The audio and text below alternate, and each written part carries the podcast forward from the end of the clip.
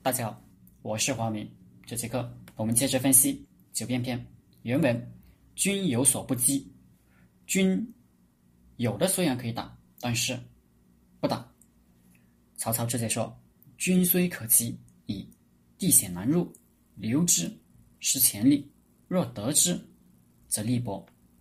困穷之兵，必死战也。”发现敌军虽然可以打，但是如果小股困穷之兵又据险地死战，吃掉它没多大利益，而代价很大，甚至耽误整个战局进展，那就不要打。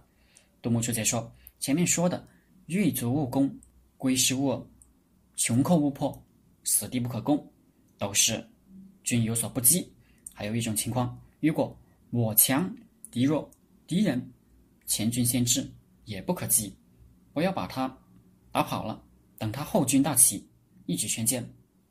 贾玲书解说：“不战而屈人之兵，善之善止也。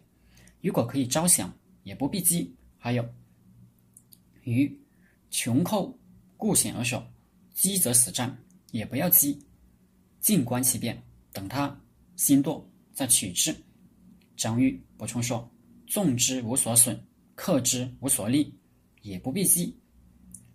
莫贪小利，鸡肋。”己累，食之无味，弃之不必可惜。看见利就想取，反而耽误正事，坏了大局。前面我们说过，行军是战斗的一部分，甚至是比战斗本身更重要的部分。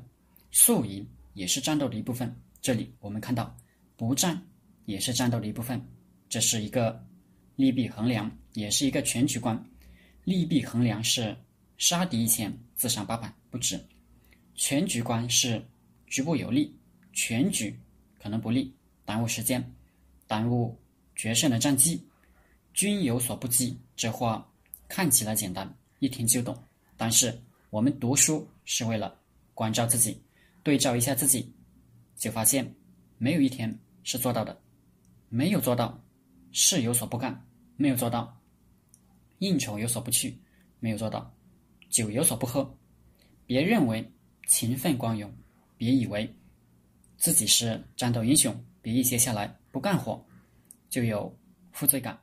如果你每天忙得要死，恨不得抓住所有机会，最后是猴子白包谷，没有多大成效，也没有真正的积累，不如停下来，好好计划一下，到底要到底要什么。